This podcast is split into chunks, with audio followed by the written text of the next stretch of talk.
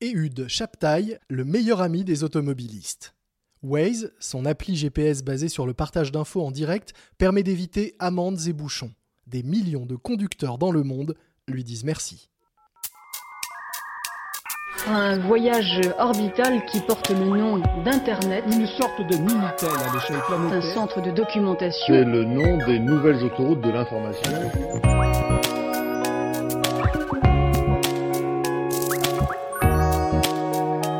Les génies du numérique, un podcast capital.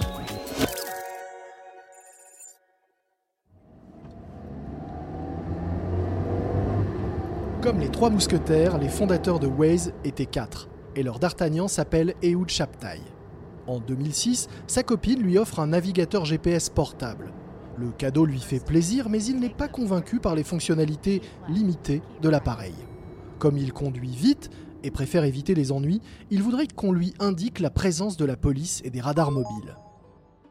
Fraîchement diplômé en informatique et en philosophie de l'université de Tel Aviv et libéré de son service militaire, le jeune Israélien s'attelle donc à l'amélioration de son GPS. Cela débouche finalement sur la création de FreeMap Israël, une appli fonctionnant sur le mode communautaire. En 2008, trois amis lui proposent de transformer son système associatif en société.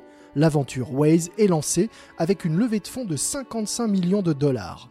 Ehud Chaptai quitte son poste de directeur technique dans une société d'informatique pour se consacrer entièrement à son application. Calcul des durées de trajet en temps réel, bouchons, raccourcis, radars, accidents, il conçoit la meilleure appli d'assistance au transport. Et la start-up se place très vite parmi les meilleurs au monde. Sur le modèle collaboratif de Wikipédia, Waze est enrichi des informations par ses utilisateurs, ce qui lui permet d'être en permanence actualisé, donc à jour. En 2013, Google rachète la start-up pour plus d'un milliard de dollars. Au passage, Ehud Chaptai empoche 60 millions et reçoit l'année suivante le prix d'économie décerné par l'université de Tel Aviv qui récompense chaque année le meilleur entrepreneur d'Israël. Le succès de Waze met aussi en lumière celui de la high-tech israélienne. Au bord de la Méditerranée, la région de Jaffa ne produit plus uniquement des agrumes, elle est passée à l'électronique. En référence à son homologue californienne, l'endroit est même surnommé la Silicon Wadi. Il accueille des centaines d'entreprises, de la start-up IBM ou Hewlett Packard. Aujourd'hui, Waze est un poids lourd, mais l'application doit encore faire ses preuves pour des trajets dans des villes à la circulation compliquée. Les villes américaines, notamment, avec leur urbanisme en damier, se prêtent moins à la suggestion de raccourcis. En outre, si Waze permet de prendre l'itinéraire le plus rapide, ce n'est pas toujours le plus court.